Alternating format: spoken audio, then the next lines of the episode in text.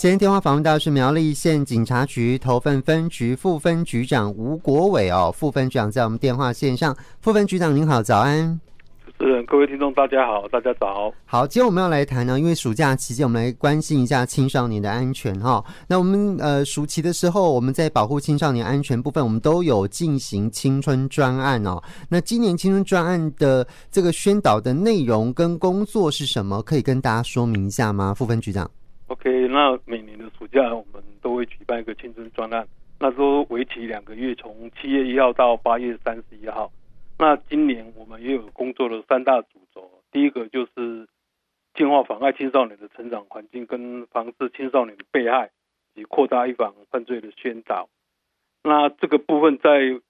县政府正在集合的各局处来办理。那在警方主政的部分，我们也分为六大项。那这边也一一的跟我们。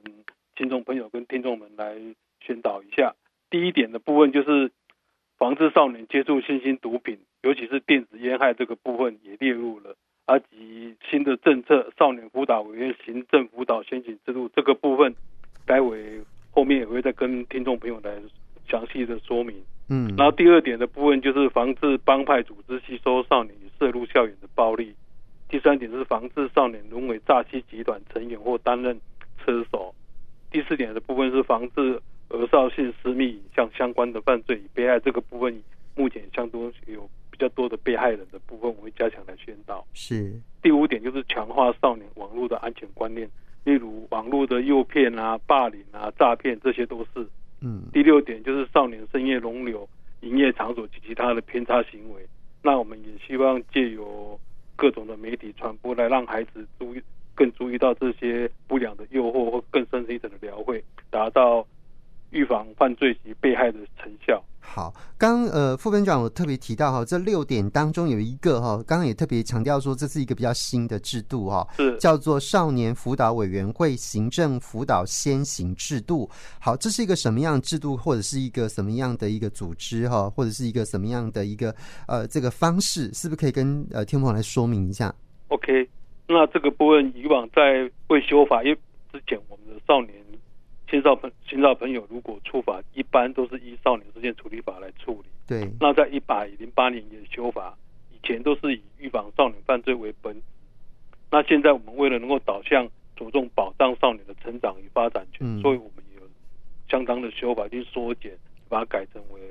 破险行为。那就是仅保留三项，第一项就是。没有正当理由经常携带危险器械，然后第二点就是有使用毒品或迷幻物品的行为，但是还尚未触犯刑法的法律。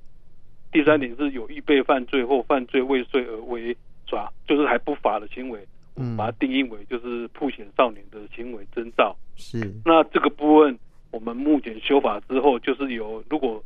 青少年曝险少年由少年辅导员会先行办理行政辅导的工作。就也就是说，在我们今年度的七月一号起，这个工作将责由少年辅导员会来专责辅导这些不选少年，嗯，然后协助他们的家庭互动跟经济援助，那辅导我们这些不选少年就学、就业等问题，让他能够导向正向的来发展。嗯，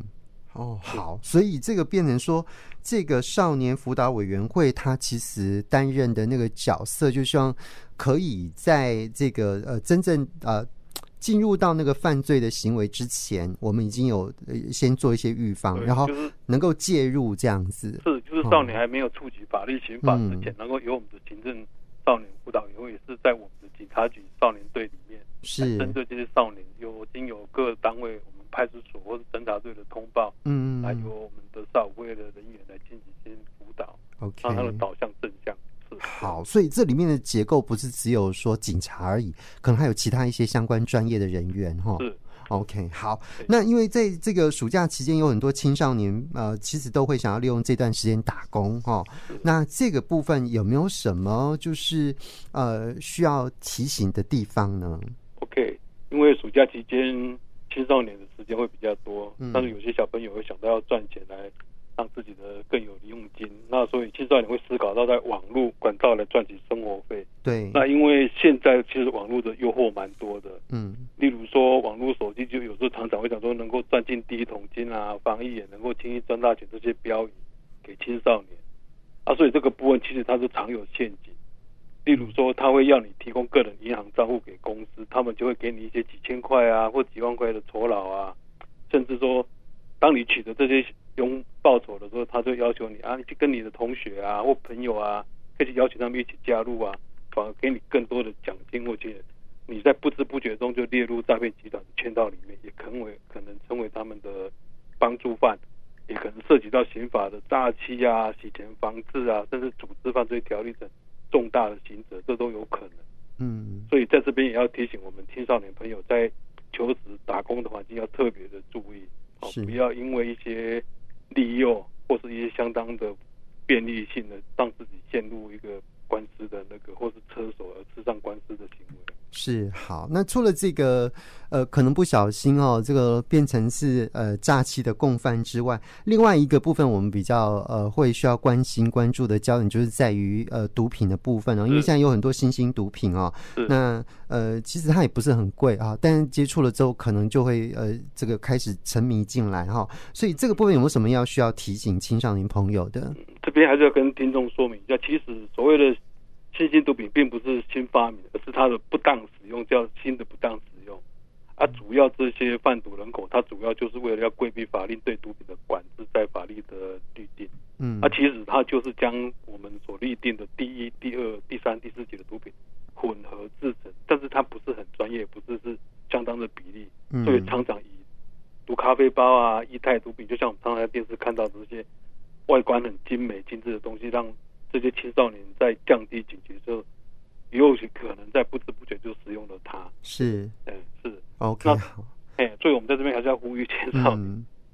任何任何正当娱乐都可以，但是绝对不要去碰到毒品的问题。是好，这种新型毒品其实比原本那个毒品更不纯哈，所以它的那个 危险性其实更大，更难以难以去掌握啦，对不对哈？所以这可能对于身体的伤害性可能更大哈。好，那除了这个之外，因为呃现在的青少年其实他们就是活在网络的世界里面，因为他们一出生其实网络资讯都非常发达哦，所以他们可能使用网络的情况之下，比起我们呃成年人来讲是更更擅长哦，或者是说他们就活在那样的世界里面。哦，那当然，暑假有很多时间哦，那就会利用网络，比方说交友软体啊，或者是现在那个 YouTube 那个网红，其实是也是很多青少年的这个偶像，他们也希望能够利用直播来交友，来增加自己追踪的那个呃粉丝啊，就是可以增加呃更多粉丝。那这个部分有没有什么要提醒青少年的呢？对，就这个部分，青少年在网络上其实视频的直播啊，已经是个风潮。对，然后。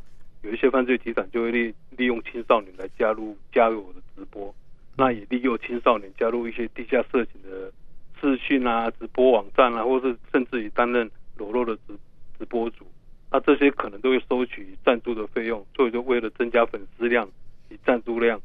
那就会陷入不断的在这个恶性循环中，因为你已经陷下去了，那再爬起来其实就是不容易了。是。然后另外的部分就是现在的青少年都在高度使用的网络科技。嗯，那这个目前也蛮盛行，就是很多人对拍摄私密私密影像带来的风险了解不足，是因为据我们受理的案件部分，很多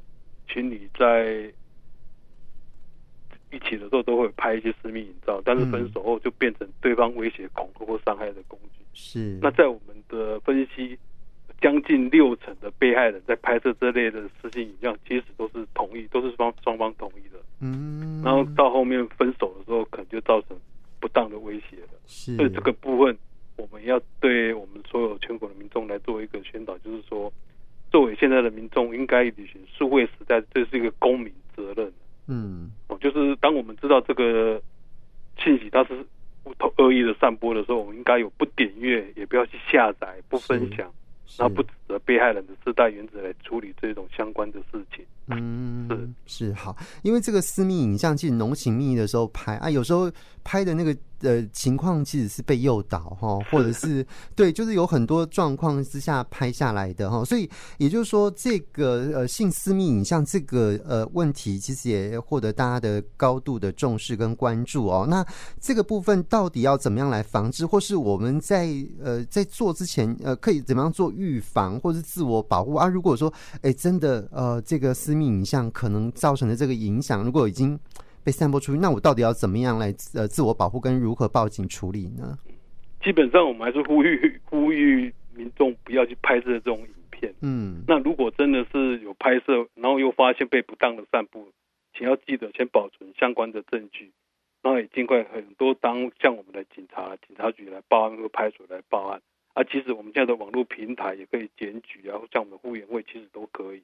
啊，如果你不晓得这些相关的检举管道，可以直接向警察机关来报案，我们都会以最大的协助来协助被害人。是。那要保存证据，也希望如果你真的是遇到这种不幸的事件，第一个也不要因为担心害怕，就能有对方来欲取予求。嗯。哦，这个部分也请民众不用怕，跟警察报案，我们一定会绝对的保密。是。然后第二个部分就是。对方若将性私影像刊登在脸书啊，或色情网站啊、色情论坛啊，可以向网站来检举，强制其关闭账号，这些都是可以做到的。是。那最后面这边有四个要项，就是说要跟民众讲，如果真的是有这些相关的证据，你要收集证据，最好要四个要点。第一个就是要张贴者的名称哦，在网络上他一定会有使用，不管他是匿名啊、ID 账号，可以的话，尽可能去把它取证。第二点就贴的时间，是。第三个就是被张贴散布的信息上的内容，如果可以的，都可以把它截取下来。嗯。第四点就是张贴者的 IP 位置，以后后期我们警方在追查的时候也比较方便去追查加害人的相关证据。好好，所以这个部分哈、哦。呃，冷静下来，然后可以保存证据，这一点是非常重要的哈。那这个部分除了对自己的部分可以呃伸张正义，然后呃这个保护自己之外，其实你也可以保护更多其他受害者哈。所以这点很重要。今天电话访问到是苗栗县警察局头份分局的呃吴国伟副分局长哈，在我们电话线上跟我们来关心青少年朋友哦。好，那我们刚刚谈到了说这个性私密影像可能带来一些风险，要怎么样自我保护？你要。保存证据。那另外一个部分呢？其实有时候这没有在网络世界，它就就是在呃社会在这个呃生活的角落里面，很多地方就不知道要去什么地方啊。去的地方呢，就可能就哎、好像这里比较有一些人可以接受或接纳他的，但那些不见得就是一个呃对他来讲身心是好的一个场所，这样哈。所以我们呃这个青少年深夜流连各场所，是不是？有可能会有呃触法之余呢？嗯，这个部分其实我们可以分两个部分，因为青少年在暑假期间可能会去网咖、电子游戏场啊、撞球间、pub 都有可能。嗯，那这个部分我们的法令下有两个规定，就是一个是未成年可以进入消费的场所，但是在深夜零点到五点还是不能在里面。那这个部分如果该管该场场域的管理者没有善尽告知的义务，是有法律可以处罚的。所以，你这边呼吁这些场所的负责人或管理人，一定要善尽告知的责任。零点到五点，这些青少年未成年是不可以容留在里面的，要不然就是以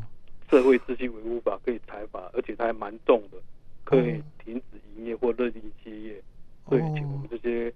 游乐场所的负责人或管理人要来尽责负责。尽到告知的责任。好，所以这是凌晨零点到五点钟。那未成年是指十八岁以下，对不对？是，没错。OK，好好。所以这个可能有有时候可能不见得负责人在在现场，但是比方说有店员，店员也有这个管理人，对，在现场的管理人就可以。OK，好好，这是一个部分啊。另外一个呢？另外一部分就是明定未成年不能进入的消费场所，在该这些场所，他都会张贴未成年不得进入。是哦，所以这部分。这个部分就处罚就会更重了。那警方会依儿童及少年福利法的权益保障，对负责人或从业人员来采罚，嗯，并且会公布各场所负责人的姓名。是。那这边要附带一提，就是说，其实我们的父母监护人也应该禁止我们的儿童少年出入这些所禁止的场所，要不然在法律上也是有相关责任可以裁罚的。哦，好，所以父母也有责任哈，不是只有业者有责任而已，这样。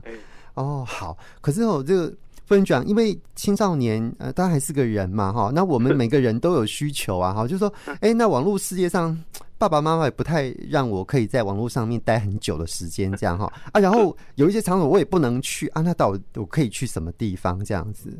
其其实我其实我们在台湾蛮当蛮多正当娱乐的地方啊，像可以去游泳啊、运动啊、爬山啊、健行，